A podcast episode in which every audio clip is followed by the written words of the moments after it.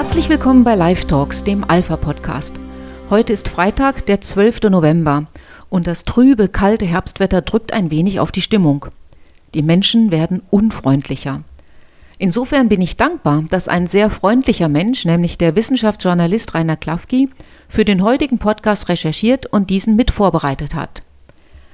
Am 28. Oktober 2021 haben die Nationale Akademie der Wissenschaften Leopoldina und die Konrad-Adenauer-Stiftung eine Dialogplattform zur Fortpflanzungsmedizin gestartet. Rege Beteiligung ist ausdrücklich erwünscht. Zum Hintergrund der Plattform heißt es, viele Menschen seien ungewollt kinderlos. Das sei für die Betroffenen oftmals mit einem hohen Leidensdruck verbunden. Da könnte die Fortpflanzungsmedizin wirkungsvolle Hilfe leisten. Die Konrad-Adenauer-Stiftung und die Leopoldina möchten allen Betroffenen und Interessierten die Gelegenheit geben, sich auf dieser Dialogplattform auszutauschen darüber, wie ein Fortpflanzungsmedizingesetz in Deutschland aussehen könnte. Sie sollen miteinander ins Gespräch kommen. Wir möchten Sie in die Lage versetzen, auf dieser Plattform aktiv mitzudiskutieren. Diesmal also ein Podcast mit deutlichem Aufrufcharakter. Und glauben Sie mir, es ist dringend notwendig, dass wir auf dieser Plattform unsere Stimme erheben. Seit 1997 sind allein in Deutschland etwa 340.000 Babys im Labor entstanden. Inzwischen ist daraus eine Industrie geworden, die Milliarden umsetzt. In Deutschland werden mittlerweile knapp 3% und in Ländern mit einer sehr liberalen Kostenerstattungspolitik wie beispielsweise Dänemark sogar ca. 6% aller Kinder mit Hilfe einer In-vitro-Fertilisation gezeugt. Mit anderen Worten, in jeder Schulklasse ist ein IVF-Kind anzutreffen. Je nach Häufigkeit der Versuche fallen für eine solche Fertilitätsbehandlung 10.000 bis 40.000 Euro an. Noch weitergehende Maßnahmen wie Leihmutterschaft und Eizellspende könnten ins Angebot genommen werden, wenn sie denn nicht im deutschen Embryonschutzgesetz verboten wären.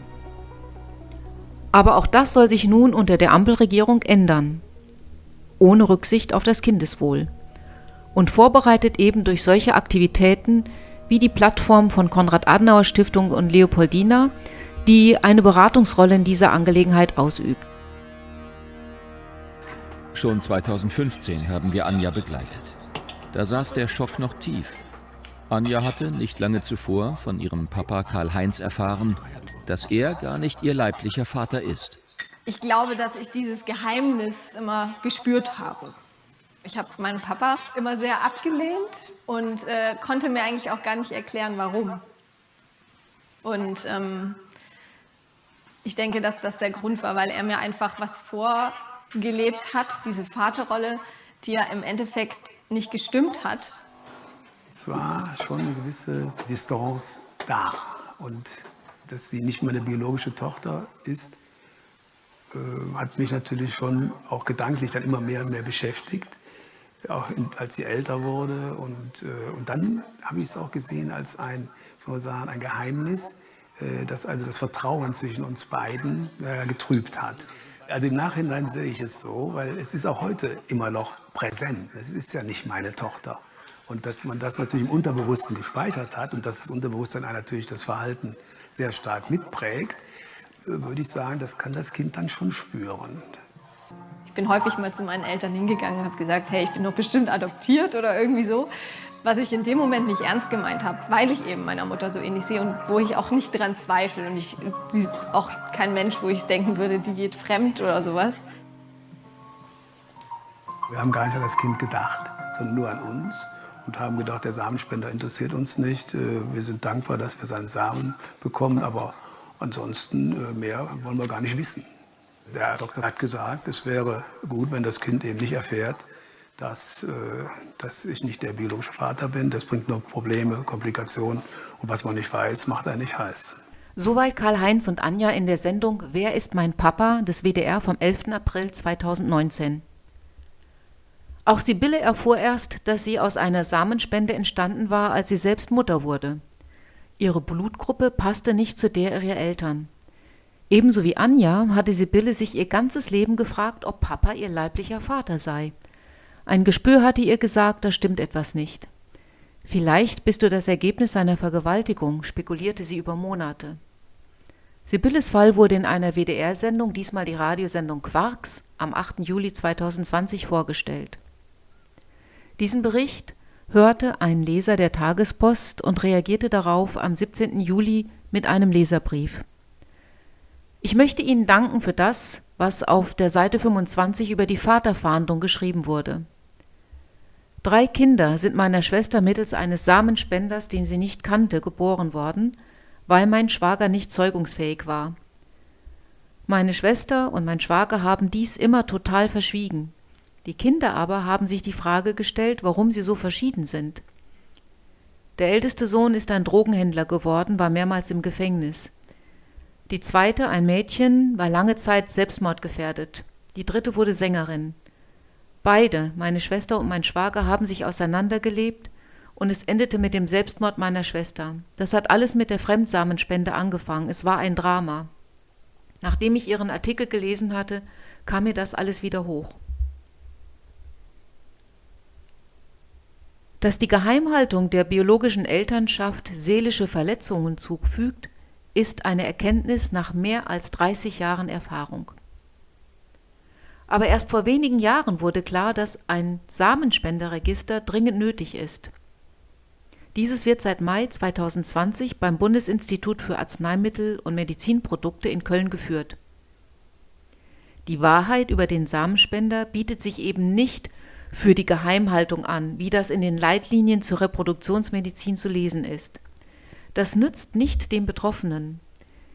Die reproduktionsmedizinischen Einrichtungen hatten oft schon nach wenigen Jahren die Akten vernichtet, so dass erbrechtliche Folgen, biologische Risiken, ebenso wie das ahnungslose Heiraten von Halbgeschwistern und mögliche finanzielle Folgen verschleiert oder unterdrückt werden konnten.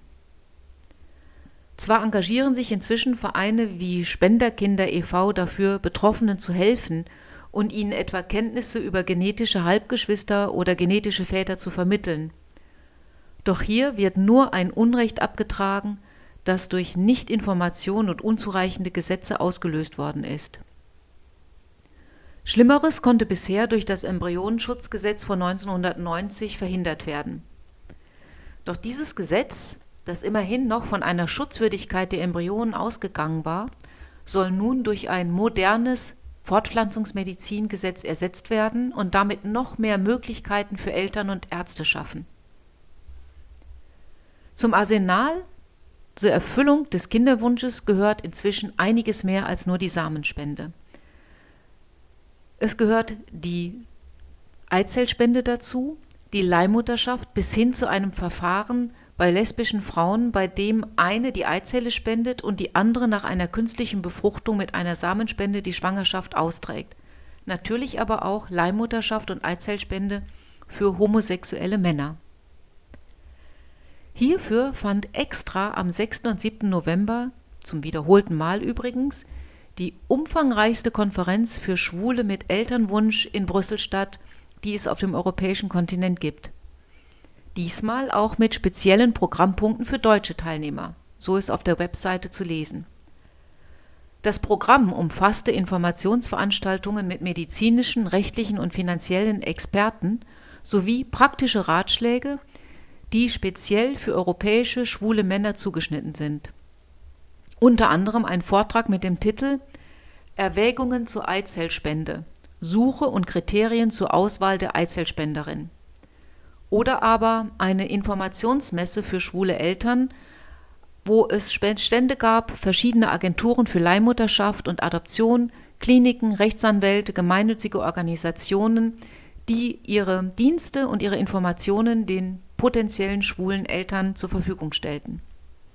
Um die Rechte der Kinder geht es bei dieser Messe natürlich nicht, aber auch nicht um die Rechte der Leihmutter, die für diese Dienste angeheuert wird. Dr. Stefanie Merkens vom Österreichischen Institut für Ehe und Familie führt dazu aus. Spätestens seit die Yellow Press über Kim Kardashian und ihr drittes und viertes Kind berichtet hat, ist Leihmutterschaft in aller Munde. Aber worum geht es bei Leihmutterschaft? Leihmutterschaft ist immer ein Vertrag über die Bestellung eines Kindes. So seltsam das klingt, es geht genau darum. Die Besteller, ein Erwachsener oder mehrere Erwachsene, ein Paar, bestellen sich bei einer Frau das Austragen eines Kindes. Das funktioniert immer nur mit künstlicher Befruchtung, also es wird der Embryo, das Kind im frühesten Stadium einer fremden Frau eingepflanzt, diese trägt es aus und soll es nach der Geburt den Bestelleltern übergeben. Es wird also von vornherein geplant, dass das Kind nicht bei jener Frau leben soll, die es austrägt. Das, was wir gemeinhin als Mutter immer bezeichnet haben, nämlich die Frau, die das Kind gebiert, diese Frau darf nicht mehr Mutter sein. Sie kann äh, die Schwangere, die, Sozial die Mutter sein während äh, der Schwangerschaft, aber danach soll sie keine Rechte mehr an dem Kind haben. Das ist auch schon einer der ersten Kritikpunkte. Geplanterweise wird im Zuge von Leihmutterschaft von Anfang an das Kind in eine gespaltene Elternschaft geschickt. Es soll von Anfang an nicht die Mutter kennen, die es eigentlich neun Monate lang geprägt hat und, ähm, und geborgen hat. Das ist der nächste Kritikpunkt. Man vernachlässigt alles, was wir bis dato schon wissen über die Bindung, die zwischen der Schwangeren und dem Kind während der Schwangerschaft entsteht. Der, ein weiterer Kritikpunkt an Leihmutterschaft ist, dass in diesem Fall sehr gerne Frauen aus Entwicklungsländern instrumentalisiert werden. Warum? Frauen äh, in Entwicklungsländern stehen vor der Frage, wie sie ihre Familie ähm, durchs Leben bringen und da sind sie sehr gerne bereit, große Hürden auf sich zu nehmen. Das Austragen eines fremden, fremden Kindes ist eine solche Möglichkeit, ein Jahresgehalt für eine Familie zu bekommen. Dafür nehmen sie in Kauf, neun Monate lang in einem äh, Zimmer zu liegen, genau nur das zu essen, was sie dort vertragen dürfen und äh, nur nach dem Gewicht der, des Kindes ähm, bezahlt zu werden. Es muss uns klar sein, dass diese Kinder vorab natürlich genau selektiv untersucht werden, denn es wird dann natürlich nur ein gesundes Kind gewünscht. Frauen können per Vertrag dazu gezwungen werden, nicht erwünschte Kinder abtreiben zu müssen. Beziehungsweise kommt es auch zu den Situationen, dass die Kinder nicht abgeholt werden von den Bestelleltern. Es wächst hier ein Markt, der immer mehr dieses angebliche Recht auf ein Kind bedient und der alles ausnützt, was die Technik uns ermöglicht an Selektion. Wir selektieren Kinder nach unseren Vorstellungen, nach den Vorstellungen der Besteller. Wir nützen Armutsgefälle in unserer Welt aus. Es kommt zur Versklavung von Frauen. Es ist eine neue Form der Ausnützung von Frauen und da müssen wir genau hinschauen und uns nicht blenden lassen von Yellow Press Geschichten, äh, denn hier gibt es ganz klare Parameter, die Leihmutterschaft einen Riegel vorschieben müssen. Es geht um Kinderhandel und es geht sehr oft um sklavenähnliche Bedingungen.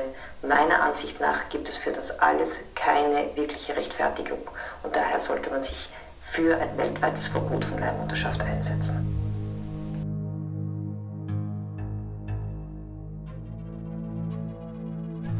Die Kritik fokussiert sich zudem auf das so entstandene Kind. Das Baby steht bei einer künstlichen Befruchtung zunächst nur scheinbar im Mittelpunkt. Es hat einen Objektstatus, für den auch bezahlt wird. Der Mensch, der entsteht, wird ausgeblendet. Weder sein Lebensrecht noch seine Menschenwürde und auch nicht seine Informationsrechte sind zu dem Zeitpunkt seiner Entstehung für die Beteiligten von Interesse. Betroffene fordern, dass eine verpflichtende psychosoziale Beratung der Eltern notwendig ist, und zwar aus einem ganz bestimmten Grund.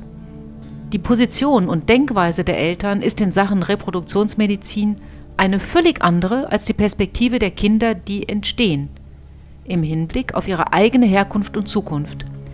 Denn was wünschen sich die Kinder? Die Erfahrung zu machen, dass mein genetischer Vater ein guter ist, sagte Sibylle bei ihrer Vatersuche im Radio. Was wünschen sich die Kinder schwuler Väter, die mittels Eimutter und Leihmutter entstanden sind? Eine Mama. So wie andere Kinder auch.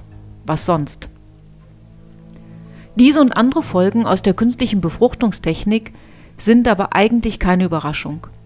Kirchliche Warnungen kamen sowohl aus der evangelischen als auch aus der katholischen Kirche, wie beispielsweise am 22. Februar 1987. Die Instruktion Donum Vitae der Glaubenskongregation unter dem damaligen Kardinal Josef Ratzinger hatte darauf hingewiesen, dass die heterologe künstliche Befruchtung viele Probleme aufwerfen würde. Genannt wurde die Würde der Eheleute, der sie widerspricht, weil die Zeugung von Kindern vom Grundsatz her an die Ehe gebunden sei, zum Wohl der Kinder. Die heterologe Befruchtung, also die Befruchtung mittels Samenspender, verletze zudem die Einheit der Ehe, weil sie die Würde der Eheleute, die den Eltern eigene Berufung und das Recht des Kindes in der Ehe und durch die Ehe empfangen und zur Welt gebracht zu werden, einfach missachtet. Seitdem ist mit dem explodierenden Markt der Leihmutterschaft und Eizellspende die Situation noch deutlich dramatischer geworden. Denn Reproduktionsmedizinern gilt die künstliche Befruchtung derzeit als einzige Therapie, um das Leid dieser Menschen zu beheben. Die Krankenkassen haben sich diesem Gedanken angeschlossen. So kann die Sterilitätstherapie mit gewissen Einschränkungen in den Leistungskatalog. Dieser umfasst derzeit freilich nicht alle Leistungen, die möglich wären. Besonders die Eizellspende wurde bislang nicht erstattet, weil sie in Deutschland im Embryonenschutzgesetz verboten ist. Das alles soll durch ein modernes Fortpflanzungsmedizingesetz ermöglicht werden. Auch darauf zielt die Kampagne der Leopoldine ab, denn es geht um sehr viel Geld, konkret um die Verdienstmöglichkeiten in der Reproduktionsmedizin. Der Bereich der künstlichen Reproduktion ist ein Wachstumsmarkt, den längst Finanzanalysten für sich entdeckt haben und entsprechende Aktienpakete anbieten. Von zweistelligen Wachstumsraten ist die Rede, bis zu 20 Prozent pro Jahr angesichts der Nullzinspolitik der EZB eine lukrative Alternative, die fette Gewinne verspricht. Wie kann auf der politischen Ebene argumentiert werden? Jedes Kind ist ein Subjekt, dessen eigenes Wohl zu beachten ist.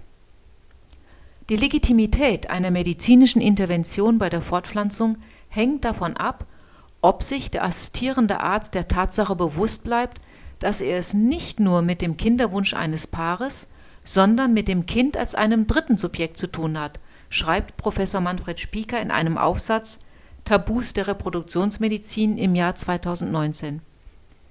Ist das Kind als eigenständiges Subjekt noch immer ein Tabu der assistierten Reproduktion? Über Tabus spricht man nicht. Dass Kinder Menschen mit einer großen Zukunft sind, dass sie aufgrund ihrer genetischen Ausstattung einen nachweisbaren Vater und eine Mutter haben, interessiert die Reproduktionstechniker nur wenig. Sie haben es nur mit befruchteten Zellen zu tun, die dann irgendwann als Menschen ein Leben in dieser Welt führen. Es gibt aber auch grundsätzliche Gründe, die gegen die Reproduktionsmedizin selbst sprechen. In jeder Phase seines Lebens ist der Mensch Person. Und in keiner Phase seines Lebens existiert der Mensch ohne Menschenwürde. Versuche, den schon im Mutterleib lebendigen Menschen umzudefinieren als etwas anderes, stehen keinem anderen Menschen zu, hat einmal Robert Spähmann erläutert. Die Würde des Menschen ist unantastbar, sie zu achten und zu schützen ist Verpflichtung aller staatlichen Gewalt, so lautet das Grundgesetz in Artikel 1. Weil der Mensch Würde hat, hat er unverletzliche und unveräußerliche Menschenrechte wo menschliches Leben existiert, so das Bundesverfassungsgericht in seinem ersten Urteil zum Abtreibungsstrafrecht 1975, kommt ihm Menschenwürde zu. Es ist nicht entscheidend, ob der Träger sich dieser Würde bewusst ist und sie selbst zu wahren weiß. Die von Anfang an im menschlichen Sein angelegten potenziellen Fähigkeiten genügen, um die Menschenwürde zu begründen. Auch das Leben eines Embryos selbst wenn es im Reagenzglas gezeugt wurde, darf nicht bedroht werden, etwa durch Selektion und Verwerfung der nicht ausgewählten für ein Weiterleben. Die Reproduktionsmedizin spielt mit dem Leben des künstlich erzeugten Kindes. Zudem stellt sie Embryonen her, die nie eine Chance haben, geboren zu werden. Die Erfolgsquote nach mehrmaligen Versuchen bei IVF beträgt auch heute noch nur ca. 20 Prozent. Verluste werden in Kauf genommen. Der emotionale und finanzielle Stress der Paare unterliegt keiner weiteren Untersuchung. Die Eltern zahlen, auch wenn kein Kind geboren wird oder wenn es zu viele Kinder sind, die dann mittels Mehrlingsreduktion auf die passende Zahl gebracht werden. Wer überzählig ist, wird eben getötet, in völliger Missachtung des Rechts auf Leben und der Menschenwürde. Die künstliche Befruchtung zwingt die Eltern zu paradoxen Entscheidungen. Sie wollen ein Kind, entschließen sich aber bei der Mehrlingsreduktion gleichzeitig, eines oder mehrere töten zu lassen, analysiert Manfred Spieker. Auch die Mutter gerät in eine schizophrene Situation. Ihr Kinderwunsch geht in Erfüllung um den Preis einer Kindstötung. Schon im Jahr 2003 warnte der Nationale Ethikrat in einer Stellungnahme, es gäbe nicht nur bei Mehrlingen, sondern auch bei Einlingen nach extrakorporaler Befruchtung Hinweise auf ein erhöhtes Risiko für Krankheiten und Behinderungen sowie epigenetische Veränderungen, die aus der frühen Entwicklung im Reagenzglas herrühren könnten. Diese Befürchtungen wurden längst bestätigt. Michael Wolf und Thomas Hanf erläutern in einer Übersichtsarbeit für das Deutsche Ärzteblatt, Ausgabe 3 2020, dass das Risiko dieser Kinder, Herzfehlbildungen zu bekommen, dreimal so hoch ist wie bei anderen Kindern. Autismus und Diabetes werden doppelt so oft beobachtet. IVF geht mit einem erhöhten gesundheitlichen Risiko für die Kinder schon während der Geburt einher. Fehlbildungen und funktionelle Störungen kommen dazu. Niemand scheint sich mehr daran zu stören, dass hinter dem Begriff Wunschkind längst etwas anderes steckt, als unsere Eltern noch darunter verstanden. Ein Wunschkind ist heute machbar. Alles nur eine Frage des Geldes. Aber der Preis für das Kind ist keineswegs nur in Heller und Pfennig zu bezahlen. Die Währung ist die Gesundheit. Und zwar die seelische als auch die körperliche Gesundheit der auf diese Weise erzeugten Kinder. Es ist die totale Missachtung der Würde von Frauen, die als Eizelllieferanten auf Kinderwunschmessen von schwulen Männern nach bestimmten Kriterien ausgesucht werden. Es ist die Versklavung von armen Frauen, die ihren Körper für zehn Monate an homosexuelle Männer und unfruchtbare Paare verkaufen, die sich total entrechten lassen, um ihre Familien ernähren zu können. Ja, Kinder sind etwas Wunderbares. Aber das sind sie vor allem deswegen, weil sie ein ungeschuldetes Geschenk an uns sind. Es gibt kein Recht auf ein Kind. Wer sich so wenig um die Gesundheit und das Wohlergehen anderer Menschen schert, auch des eigenen künstlich gezeugten Kindes, um sich selbst einen Wunsch zu erfüllen, kann von dem erwartet werden, dass er mit Geduld, Liebe und Nachsicht jede schwierige Phase des gekauften Kindes ertragen wird? Ich fürchte, hier rollt noch einiges an gestörten Existenzen auf uns zu. Die moderne Reproduktionsmedizin ist zutiefst frauenfeindlich. Es wird Zeit, dass wir die Begrifflichkeiten wieder klarstellen. Eine Leihmutter ist keine Mutter, die man sich leiht, sondern eine Frau, deren Körper man für neun Monate mietet und genau so behandelt, wie ein Mietobjekt. Eine Eizellspende ist keine Spende, sondern der Kauf eines weiblichen Körperteils, der nur unter medizinischen Risiken und Schmerzen hergegeben werden kann. Die Reproduktionsmedizin ist keine Medizin, sondern eine milliardenschwere Industrie, bei der niemand geheilt, dafür aber jede Menge menschliches Leben zerstört und geschädigt wird. Kein schwuler Vater kann eine Mutter ersetzen. Und weil das so ist, schließen wir heute mit einer wunderbaren Hymne an die Mama. Pizzera und Jaus. Was zeichnet die Mutter aus? Opferbereitschaft und selbstlose Liebe. Die Erkenntnis, dass Schmerz zum Leben dazugehört, dass man nicht alles reparieren kann. Du hast mit mir dein ganzes Leben immer deine Weisheit geteilt, kein Pflaster auf die Wunden geklebt, weil es so schneller verheilt. Und habe ich auf dich im Regen gewartet, hast du dich immer beeilt. Du hast nie genommen, nur gegeben, als hättest du Flyer verteilt.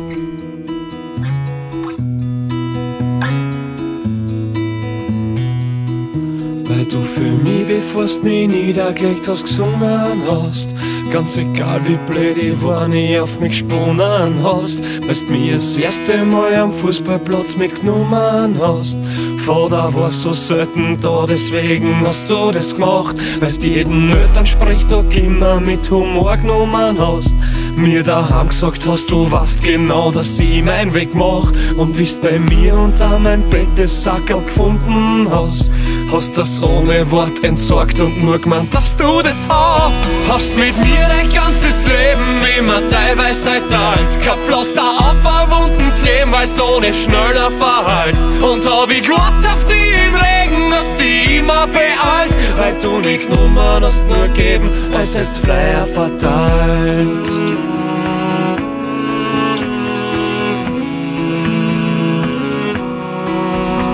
Jedes Mädel akzeptiert und aufgenommen hast Obwohlst von Anfang an schon gewusst hast, das ist Verlust, weil du mein Schädel akzeptierst und mit draufkommen lässt. Jede Last wird erst so Last, wenn's das ein Last sein lässt.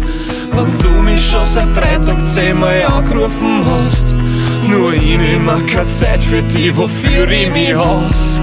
Nicht nur, dass du mir dann keine Vorwürfe machst, nein, du lachst ins Telefon und fragst, Bur, was hast gemacht? Hast mit mir dein ganzes Leben immer teilweise halt alt. Kein Pflaster auf einen Wunden kleben, weil so nicht schneller verhalt. Und hab ich gewartet auf die im Regen, hast die immer beeilt, weil du nicht genommen hast, nur geben, als jetzt Flyer verteilt.